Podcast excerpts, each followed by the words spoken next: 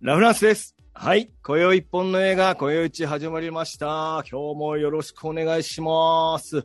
えー、今日はですね、新たな、まあ、シリーズといいますか、新しい映画を紹介していく回をやっていきたいと思うんですけども、今回は、えー、韓国映画俳優列伝シリーズということで、えー、1回目ということで、このチャスンウォンという役者さんのね、えー、特集をやっていきたいと思います。よろしくお願いします。で、今回もゲスト来ていただいておりますので、ゲストをご紹介します。まずは、えー、石山さん。はい、えー、不思議ラジオ金座座っていうポッドキャストをやってます。石山と申します。よろしくお願いします。よろしくお願いします。石山さんは2回目の登場ということで。そうですね。あのー、はい。雇用一史上一番あの人に聞かれてない回と言われている。あの、長回し映画祭で。はい、長回し映画祭で、はい、出させてもらいました。出ていただきました。ありがとうございます。よろしくお願いします。はい、で、えー、あともう一方、今回初めてゲストで来ていただいてます。紹介お願いします。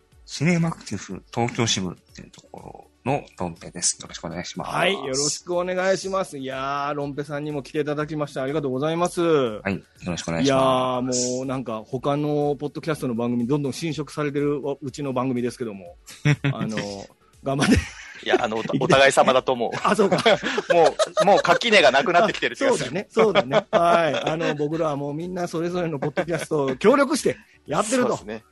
ということですので、はい。なんか同じマンションの何号室何号室みたいな違いでしかない。そうですね。うん、いいですね。いい関係性ですね。はい。ぜひよろしくお願いします。あの、ちなみにこれ始まる前にちょっと聞きたいんですけど、お二方最近、韓流ついてますか？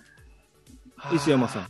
韓流、韓流、僕ね、あ、それ、ま、マジで答えると、ま、マジで答えると。あの、僕、はい、韓国映画あんまり疎くて、実は。だから、今回すごい勉強になったっていうか、だから、韓流づいてるという、と韓流づいてないけど、勉強中って感じです、ね。あ、すごい。あ、いいんです、はい、別に、あの、韓国料理食べたとか、そんなんでもいいんですよ。あの、今回、3本、はい、あの、初めて見させてもらったんですけど、あの、韓国料理がいっぱい出てきて、はい、食いたくなった食いたくなった。勉強になりました。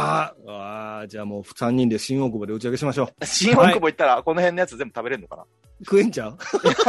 はい。ロンベさんは最近韓流ついてますか？僕は、モガディッシュ見ました。あれって韓流の映画なの？あれは韓流の映画だよ、バリバリ。そうなんだ。ゴリゴリの韓流なんか、アフリカとかそっちのあれかと思ってた。あれはだから、ソマリアの、舞台がそうですね。そうなんだ。あと、ブラックホークダウンのとこだもんね。その話はせんわ。はいはいはいはい。それはまた来てください。はい。ありがとうございます。はい。じゃあ進めていきましょう。はい。えー、韓国映画俳優列伝とはということですね、今回からの企画なんですけども、えー、先ほど石山さんがおっしゃったみたいですね、あのー、まあ、映画好きでも、まあ、なかなか韓国映画は見てない、あんま興味ないっていう人も、まあ、いらっしゃると思います。で、そこで、まあ、僕はちょっと大好きなだけなんですけども、まあ、韓国映画をあまり見てない方に向けた、固有知識の映画紹介ということで、えー、まずは一人の役者に注目して、独断と偏見で選んだ映画をゲストと一緒に話していきたいと思いますという企画でございます。えー、一応、米書いてますけども、あの、評判悪くても、あの、勝手にこうシリーズ化します。ということで、あの、もう2回目のゲストも用意してますんで。はい。ということで、えー、韓国映画俳優レッスンの企画をやっていきたいと思います。はい。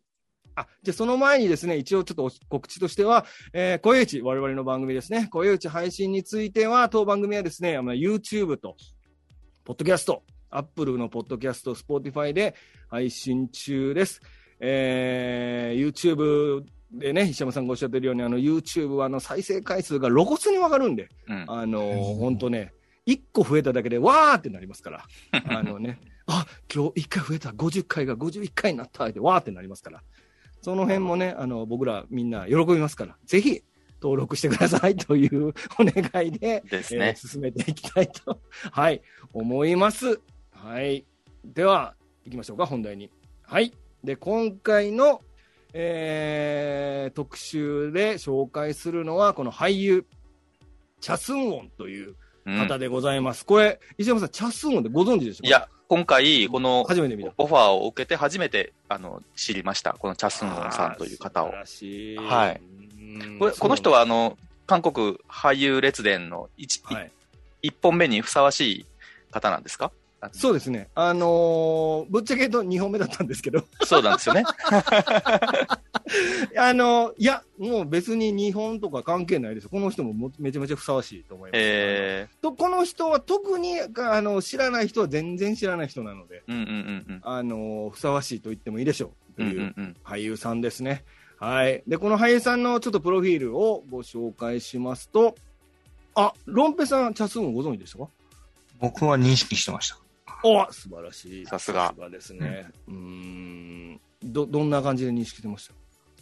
僕はですね、えっ、ー、と、でも、あの、独占ビリーバーっていう。ああ、もう名作ですからね。えー、それなんだ。が、やっぱ印象的で、あれでやっぱ名前を覚えたということですね。はいはいはい。もう、独占ビリーバー最高ですから。もう今、うん、ちょっと今文字5色見つけました。えー、っと、そんなことはいいんですけども。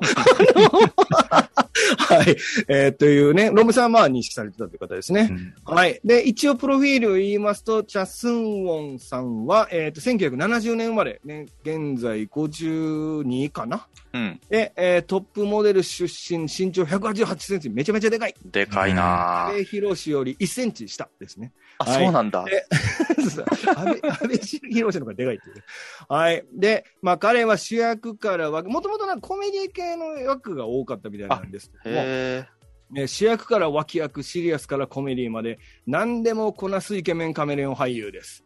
で、えーまあ、今回ね、これから紹介する映画が、まあ、3つあるんですけども、まあ、それ以外にも、先ほどロンペさんがおっしゃったその独占ビリーバー2018年、うん、もうこれ超名作だから見てください。で、あとはアマゾンプライムのドラマで、ある日真実のベール。これが2021年ですね。まあ、これもまあ、まあいい映画です。で、えー、2022年、私たちのブルース。もうこれ見て。ラフランスさんが絶賛 おすすめ中の。もうこれ超泣くからに出演されております。で、えー、バラエティ番組ですね、なんかね、こういろんなところに行ってなんかね、ご飯作るっていうババラエティ番組がある三食ご飯っていうのをやってて。それ今めちゃくちゃ見てます、俺。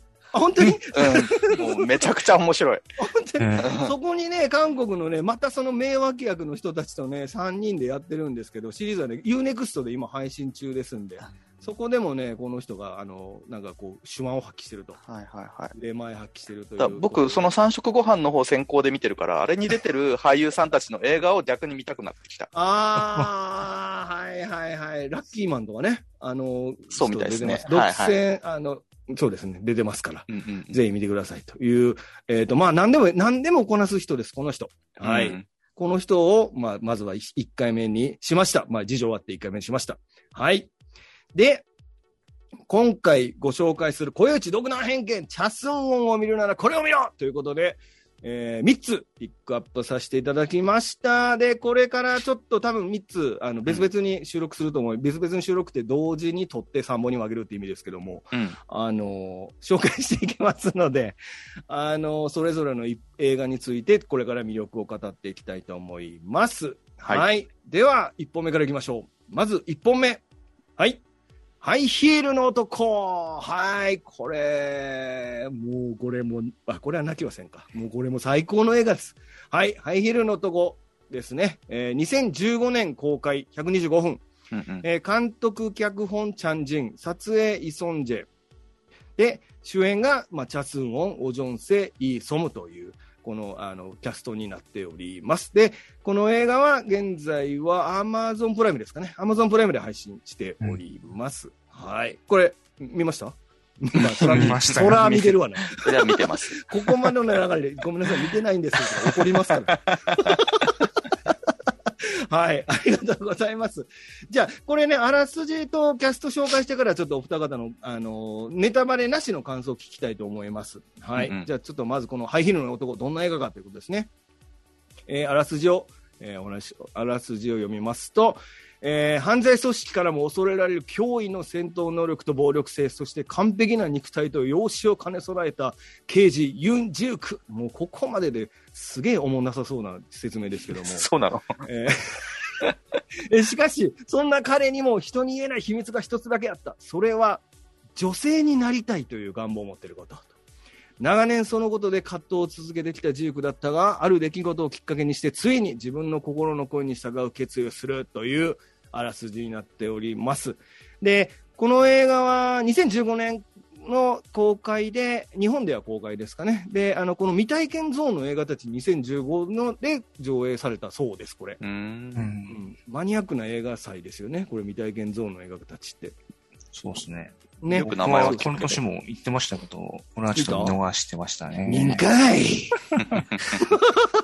特捜部 Q の一作目とかやった年ですね。わあ、そうか。韓国は、韓国は北欧に負けたっていう話ですね。うん、はい。という、あれ、あらすじ、あらすじになっております。はい。で、えー、キャスト、キャストですね。まあ当然主人公ユン・ジューク役は今回のあの特集の主人公、チャ・スンウォンでございます。で、そして、えー、これ、ヤクザの親分の弟分という役で出てきます、このホゴンっていう人ですね。この人がオ・ジョンセという人になっております。はい。そうか。このオ・ジョンセはね、本当に、いいよね、もうね、あの、うん、この人はね、韓国の大泉洋って僕が勝手に言ってますけど、この人もすごいカメレオンなんで、もうぜひこの人の映画もね、いろいろ見てほしい。あの、エクストリームジョブとかにも出てますから。うんうんうん、はい。この脇で光る人ですね。はい。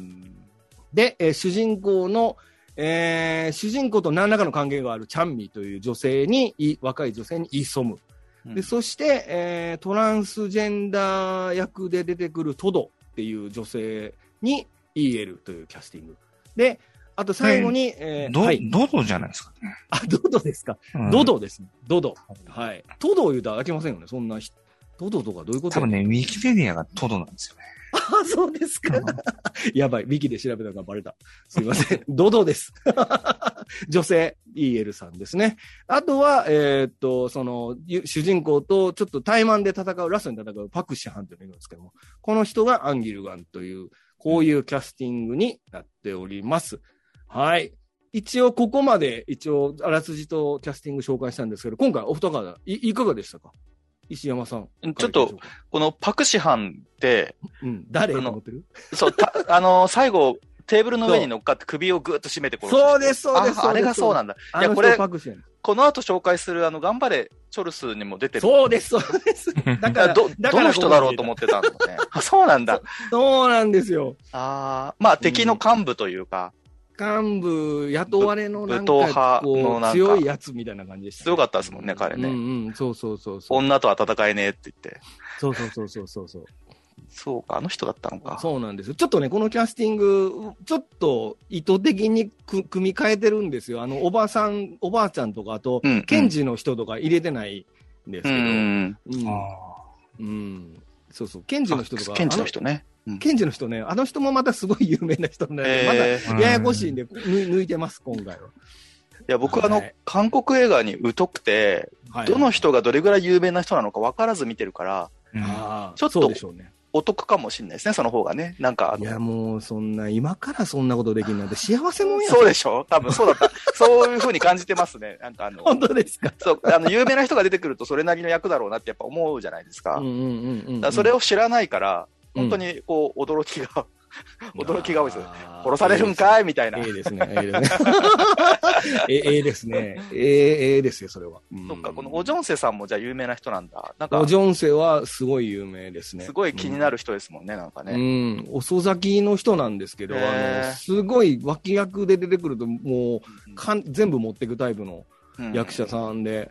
でも大体脇役なんですけど、そうなの。うん、でも本当にこの人はいい役者さんですね。うん、いやこのイーソムさんにしても、イーエルさんにしても、なんかやっぱ邦画だと、うん、たただ可愛い子ってのはいっぱいいると思うんだけど、なんかちょっと味がある子っていうか、なんか見終わった後もすごい気になっちゃう、ちょっと癖のある美人がね、二人とも。そうですね。うん、すごく、うんえ、じゃあまずは、ネタバレなしで、うん、ネタバレなしで、なしでここの映画初見で見てどうやったのかっていうか。いや、とにかく僕はもうどんな映画かもわかんないし、えっと、チャスノンさんがどういう俳優さんかもまずわからないで見てるから、多分一番幸せな視聴者だと思うんですけど、はいはいはい。もうまずですね、アクションが、はいはい。もう半端なくて、チャスンウォンさんの体のキレというか、うん。で、この人188でしょ？身長が。はい、はい、はい。それであれだけのアクションできる人って世界的にも結構稀なんじゃないかなと思うんですけど、うんうんうん、結構この人アクション定評ある人なんでしょ？多分。いや、実は、うん、めったにやらないですね、この人。そうなんだ。はい。僕が見た映画でもこれしかないですね。彼がこんなにアクションしてるの。なんか、早回ししてんのかってぐらい、はいはいはい。あの、ローキックの出がめちゃ早いんですよ。早いですね。格闘家かってぐらい。韓国人ローキック好きですからね。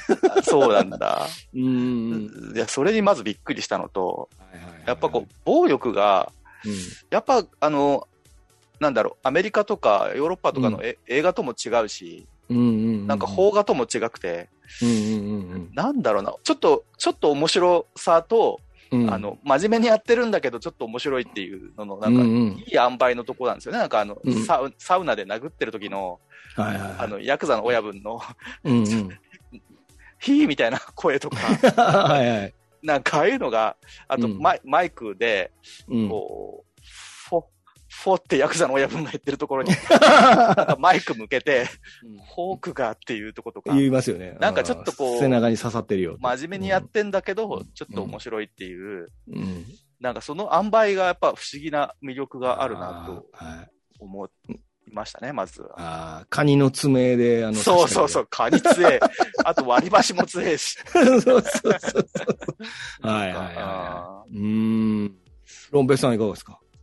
僕もやっぱりアクションまずすごいなって思って、やっぱさっき言ったように、その、チャスの188の長身のデカさで、やっぱあの動きの速い格闘っていうのは迫力あるし、うん、あの身長あるから足も長くて、長い。そのリーチがかなりあるし、うん、で、まあ今回敵役になるその、このオジョンセ演じてるヤクザのボスが、うん、で、彼はちょっと面白くて、あの、ユン・ジュークと敵対するんですけど、うんうんうん、なんか男として憧れてるみたいな、あの、一種のファンみたいなところがあって、うんうん、確か、あの、彼も確かセリフの中で言ってますけど、うん、なんか、ジュークの蹴りがいいんだよな、みたいなことを言ってて、ああの、僕もその格闘の場面見て、やっぱそこの蹴りのところいいなと思ったぐらいなんで、あの、あの、それを覚えながら、そのセリフも聞いてました、なるほど。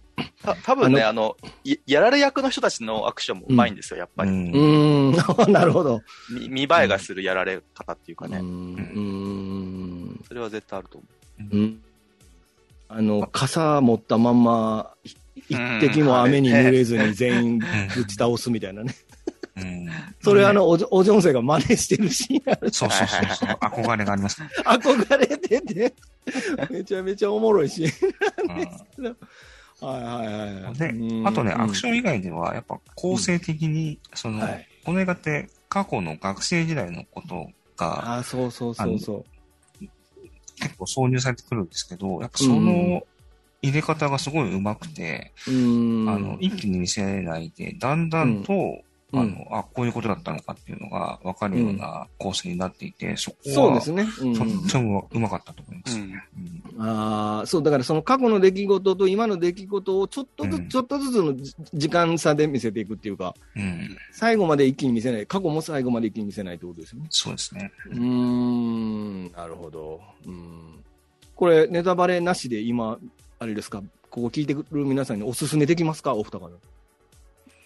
うん、僕的には、やっぱちょっと一昔前の、日本の、ちょっと演歌っていうか、なんか哀愁とか、なんかそういう、なんか男のなんか泣きみたいな感じが味わえるいい作品だなと思いましたけど。ああ、なるほど。うん。うんうん。ロンブさんいかがですか？あの、チャスン音という視点で見るんだったら、あの、一、うん、本目じゃない方がいいかもしれない。あ、本当？お、うん、なるほど、なるほど。あの、他のやつを見て、あの、うん、あまあ、ちょっと年代的に若いですし、若いこういう役もできるんだみたいなのが、見ると面白いかもしれないなって。ああ、なるほど。うん、僕、あの、順番も強制されたんで、いやお、いやおなく一本目がこれだったんですけど。いや、一本目でよかったと思うけどな、僕は。本当？まず、初見ならね。まず一番かっこいいところを見見せて、うん、まあ、あの、次が次なんでうん、そうね。うん、なるほど、なるほど。うん、だからこ、あのー、差があってよかったですけどね。あの なるほどね。そうそうまあ、ちょっとこれ、お二方ももう、おすすめという、今、太鼓判おすすめですな。はい。という、あのー、ネタバレなしのね、あのーうん、感想ということになります。じゃあ、ここから、えっ、ー、と、ちょっと僕のピックアップした見どころについてお二方とお話したくて、はい、で、ここからはちょっとネタバレしますんで、えー、えー、もしこの映画興味あるんやったらね、一回ここまでで止めてもらって、うん、えー、ネタバレの方は見てから聞いてもらえればなと思います。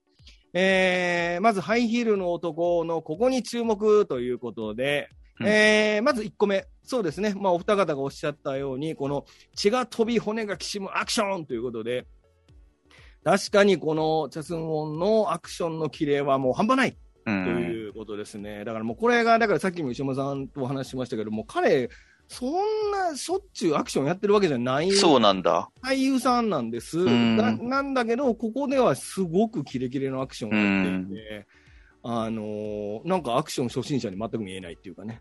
うんうんうん、まあ編集の仕方もあると思いますけど、きっとね。うん、あの急にこう床に置いてる包丁パッて持ってこう相手の首スパーンっていくシーンとかあるじゃない、ラストの方で。うん、ああいうのとかもやっぱうまいですよね。こう、なんとか編集がスピーディーっていうかね。うん。うん。かと思ったら、時々あのぶん殴ってるシーンが全部早送りですごいコミカルになってたりとか、はいはいはい、結構すごい変なバランスのアクションなんですけども、うん、まあ、この韓国映画、前に別のところでも言いましたけど、あの銃、基本的にはも持たないじゃないですか、まあ、今回持ってましたけど、うん。うんうん、銃を持たないの持たないので、必ず何かしらのもので殴るやら、刺すやら、えぐるやらっていうのがあって、まあ、ここがやっぱ韓国映画独特のこうババイオレンス描写って言いますか、まあ、これは別に韓国映画が初ではないと思うんですけども、うん、このバイオレンス描写はやっぱりそのこういう高齢系の韓国映画好きな人はもう待ってましたっていうところですよね。うん、で特に今回は最初冒頭に言葉で説明されるんですけど、あのめちゃくちゃ強いって説明の中で、うん、あの手錠も銃も使わないで犯人を捕まえてるってことが説明されてるんで、まあそれだけ、あの体に自信があるっていう。そうですね。割と直後使いますけどね、銃。そうそうそうそうそう。うん。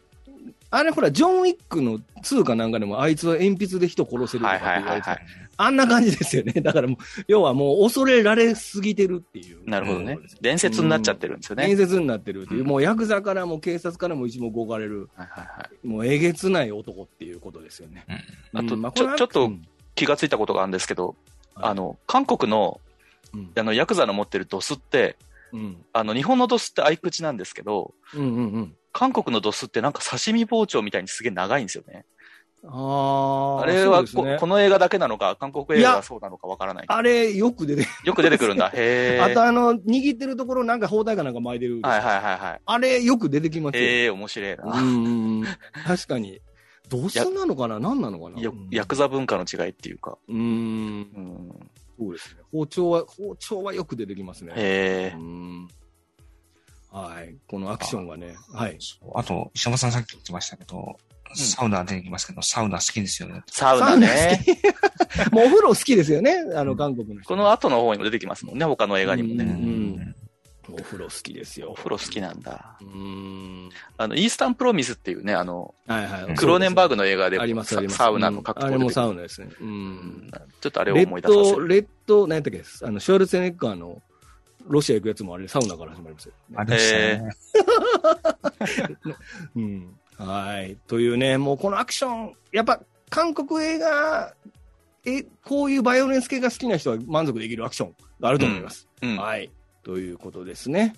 はい。で、次が、まあ、主人公、ジュークの過去と複雑なところの変化ということで、これがね、今僕ら一切喋ってませんけど。そう、これがアクションだけじゃねえ っていうことなんですよね。そうそうそうまあ、彼が、えー、っと、まあ、実は、その、まあ、トランスジェンダーといいますか、あの、うん、性同一性障害って言えばいいんですか？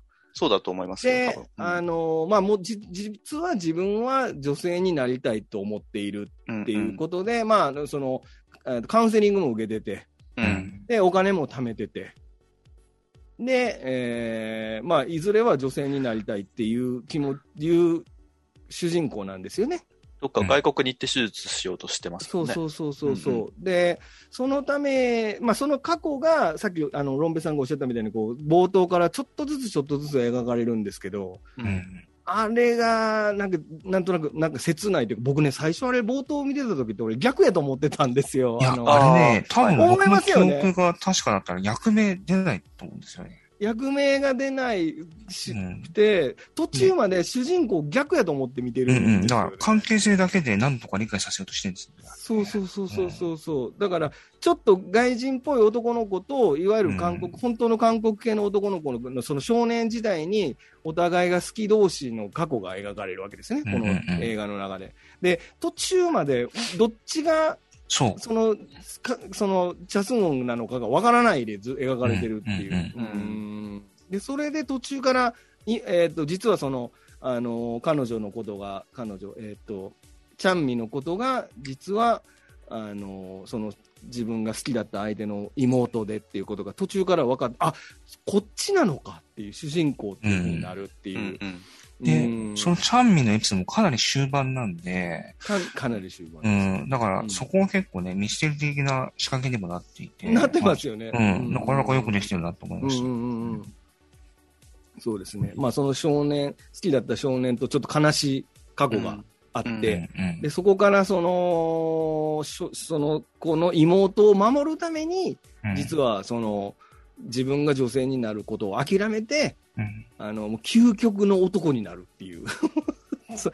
そういう話なんですよね。いや、その学生時代の最後に、あの、うんうん、その悲劇的な結末を迎えたことによって、うんうんうんうん、ジュークはその自分自身のことをどう思ったのかって部分があって、そこから、あれですよね、その刑事という職業になるっていう。だから学生時代の描写だけ見てると、今のジュークに結びつかないんだ。刑事って職業に全然結びつかないんですけど、結びつかないです。その学生時代の最後のところまで見ると結びつくっていうのが、なんか、なるほどって感じ、そうですね。だから中盤までだと、ただ女性になりたい、もしくはその同性で好きになってるっていうとこまでしか描かれてないから、優しい感じのね。そうそうそうそう。す恐ろしい警察になるのがわからないんですそうなんですよ。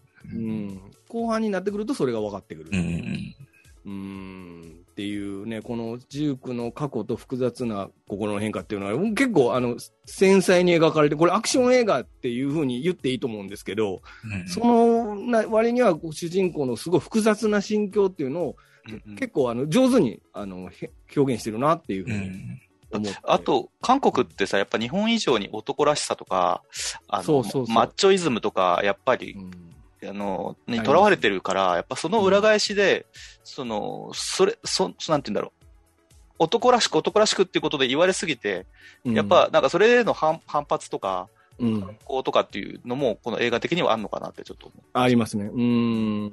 あとなんかその家父長制じゃないですけど、儒教のあれ考えもあって、やっぱりその、うん、守、家族は守っていかなきゃいけないっていうところもあって、それがなんかやっぱ彼にとってすごくののしかかってるって言いますか、うんうんうん、多分あれ妹がいなければあんなふうにならなかったと思う、ね、そうですよね、きっとね。うん。うん。だからやっぱりその自分を取るか、その家族を守る、家族を守るために自分を捨てるか、自分がなりたいもののために全てを捨てるかみたいなところは、うん、選択っていうのは結構お国柄が出るのかなそうですね。でも普遍的な問いでもあるのかなっていう気がしますけど。うん。うん、世界どこでも。そう、ねうん、そうそうでもなんかこう、選ぶ結末がさ、やっぱりそこ、その文化で、やっぱ染み込んでる部分はね、ね根も根っこにある文化って、どうしても拭いされないとこあるじゃないですか。うんうんうん、そういうのが、そういうのが結構韓国映画って出てくるんですよね。うん、なるほどな。それがいいいいかどうかの表は別にしてね、うんうん、彼らの価値観が結構その、変わったとしても根底にあるものが変わらない。あの前に、まあ、オールドボーイって映画で、うん、あのほらシネマックスで話させてもらったんですけど、その時も同じだったんですけど、やっぱりこう、どうしても拭いされない自分たちのその土着の文化みたいなものがあるっていう、うん、うん。そこに最後縛られてる縛られて終わる結末が結構多いですね韓国映画で、うんうん、そういう。それがこの注目ポイントの3つにもつながってくる感じあそうね。そうそうそうそうそう。はい。ということで注目ポイント3つ目ということで、まあ、ジークが選ぶ最後の決断ということで、まあ、今回ね、その最後の決断として、まあこういうそのトランスジェンダーで女性になりたくて、で、うん、もうその手術するために、もう渡航費も用意して、空港にも行く。でも周りが許してくれなかったですよね。周りが許してくれなくて決断そこまで決断したにもかかわらず、最後、まあもうこれもネタバレにで話したいんですけど、まあ彼が結局選択するのは、あのー、その女のその女の子を守るために自分は男として生きていくことを選択するっていう。うんあれってそういうことなんだ。僕なんかあんまよく分かってなかったかもしれない。あれね、だから僕も最初見たとき、あの結婚、チャンミと結婚するのかなと思ったんですよ。最後、式場みたいなところに行きます、ね、俺、そう思ったけど、見直したら、おじさん、結婚式にも必ず来てねっていうあ。あれは違いますね。そうそう。あの、多分ね、わかりやすくするために、なんかちゃんと説明してるんだと思いましたね。そうそうそうそうそう。うん、だから、その彼女を守るために、あの自分は男で生きていくことを選択したってことですよね。最後、髭が伸びてたから、多分、もう女装はしてないですもんねってことはね。しばらくはね、伸びてる間は。うん。で、それをあの、ドドに見られて、はいはいはい。ちょっと、あって思ったけど、ああ、そういうことか。うん。あの、チャンピーに届いた、あ、が、みんなに送った招待状が、あの、男物の靴とハイヒールが向かい合ってる絵なんですよね。あなってましたね。うん、それもすごい象徴してるんだろうなと思って。そうそうそうそう、うん、そうなんですよね。うん。あれがだからその、えーまあ、結局このストーリーで言うと、そのし愛していた男の子は結局はあのしあのチャミのお兄さんだけ、うんうん、っていうことを貫いてるっていうことですよね。うん。やっぱだから彼との約束が、そう、彼との約束の。っていうところですよね。なるほどな。彼との約束のために自分がなりたかったものを我慢するっていうか。なるほどな。そういう結論になるっていうことなんですよ、ね。でも、2015年って今から7年前ですけど、うん、今現在、どっちかっていうと自己実現の方が、まあ優先される世の中な気もするけど、やっぱお国柄でやっぱり自分の、うん、えっ、と、アイデンティティとかを表現することよりも、うん、身の回りの人を守ることの方が大事。まあ家族の方を取るっていう結論なんですかね、そうそうそう。そういう結論とも言えるし、うん、彼がそうそうしたかったってことなのかなっていう、うん、まあ、そこになんかあの、そうですね、だからやっぱりそこで自分のなりたかったものを諦めてますからね。でもなんか最後、このお茶のペットボトルかなんか飲むときに、小指がちょっと立っちゃうみたいな。そうですね。あれはどういう、どういう意味があるんだろう。いや、でもあれをね、やっぱり、あの、要素が残ってるんだなっていうしかもそのね、小指が立つっていうのも、映画のもっと前でも一回出てきますよね。紙コップとかでね。そこもやっぱうまいなっていう感じ。うんそうなんですよね。まあ、ただ、あの、小指でトランスジェンダー表現するのは割と、ちょっと、ちょっと、ちょっとね、今時ってね、どうなんだっていう。それらが子供の頃の表現ですわ、かるわかる。それはね、確かに俺も思いました。あ、でも他にじゃあでもなんかね、それが切ない演出になってるなと思ってね。あ、でもあの、刑事のね、後輩みたいなやつも、あの、そうそうそう。気づいた時にあのシーンを思い出してましたね。思い出した。あ、そういえばあの時っていうね。そう。あのね、宋のあの、最後に思い出すみたいな感じの演出ありましたね。ああ、なるほど。あとなんかあの、警察の同窓、な警察の忘年会かなんかで女装しててみんなに気持ち悪いって言われるってのは、あれも 割とひでえなってかそう、ヘラヘラしてんだけど傷ついてたんだなっていう。絶対傷ついてますよ。で、その写真も出てくるじゃないですか。そうそうそう。女装してる写真もね。そうそうそう。すごい切ねえなとかって思いました。うん。なんかやっぱ同僚は、その、うん男らしさの象徴だから、あの、この主人公は。ね、だから、それが女装してるってことが、やっぱりちょっとショックなんですよね、あの、うん、この、まあ、部下の、もう、浸水しきってる男の子は。うん、けど、結局は、綺麗でしたって褒めてくれるじゃないですか。言ってましたね。そこはやっぱちょっと泣けるとこではありますよね。泣けますね。うん、理解してくれたんだなっていう。そう。で、やっぱこのか主人公がそう主人公が思が嫌やと思ってる男らしさに惚れてる人がいっぱいいるんですよね、このそうなんですよね。うん、そこはやっぱり闇深いっていうか、うん。多分実際そそういう社会だと思うし、うん。それがなんかあの、ヤクザが一番それ浸水してて、彼が女になったことが堕落だと思って、それが許せないっていうとこもまあ皮肉だなという感じはするけど。そうですね。ほっといてくんないんですよね、彼が勝手になりたいだけなのに。そうそうそう、そうなんですよ。で、なんかね、あの、またこれ、これ、また、その、こういう手術の行為が違法行為やから闇医者みたいなところ行ってやってて、ね、そこで、あの、アウトレイジみたいな、あの、はい、し、はい、歯医者の器具とかでぐちゃぐちゃにされてます。そうそうそう。うん、そうなんですよね。だからなんかね、彼がなりたかったものとは全く違うところを突き詰めたら、それに惚れてる男、野郎ばっかりでっていう。うん。で、結局彼らのせいで、まあまあ、だからその、あの、友達の妹のために、自分はそのなりたかったものもなれ、なれなくてっていう。うん、だからあれをだから結構バッドエンディング的に言う人もいるんですけど、まあでもあれは別にあれで、まあ、まあなんか自分で決めたことやからっていう気もしなくはないんですけどね。う、ね、ん、慣れなくてかわいそうってなるとまたちょっと話が変わってくるかなとかって思ったりするんで。うんでも、そのトランスジェンダーの人に言わしてみたら、多分我慢できることじゃないはずなんですよね。その、そうかもしれません。俺はじゃ家族守るために男として生きていくっていう結論は、うん、そうね、まあ、人によっては、できないかもしれない。あの、病気じゃないから。うん。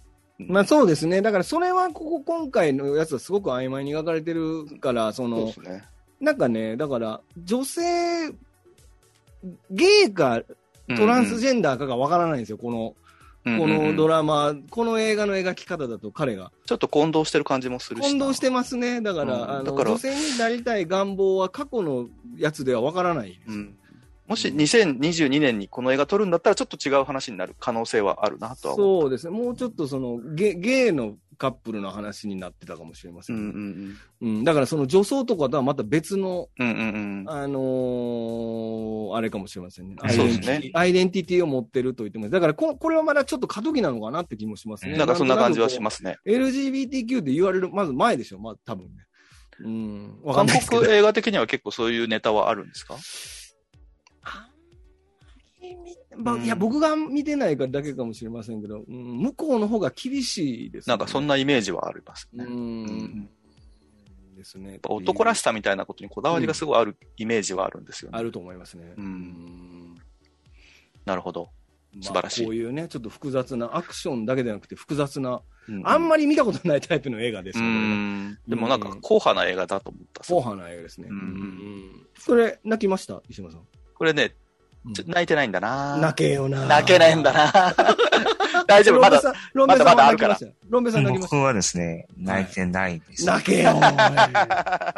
はい、ということで、お二方が泣かなかったということでね、あのハイヒールの男、えっ、ー、と、ぜひ、これね、あの、おすすめですんでね、うん、僕は石山さんに勧めた順序はね、これ、あの、また、あの別の回であの、はい、お話ししますんでね、なるほど。これはもう、チャスンをもし全然知らんやったら、まずこれ見てもらって、まあ、ロンベさんはね、これじゃない方がいいっておっしゃってましたけど、あのまあ、どぎつい映画です、もう血は吹き出すし、人体破壊描写も割と割とえぐいですけども、あのトランスジェンダーの悲哀みたいなものが描かれてる、ね、映画となっておりますから、はい、これもぜひ見ていただきたいということでね。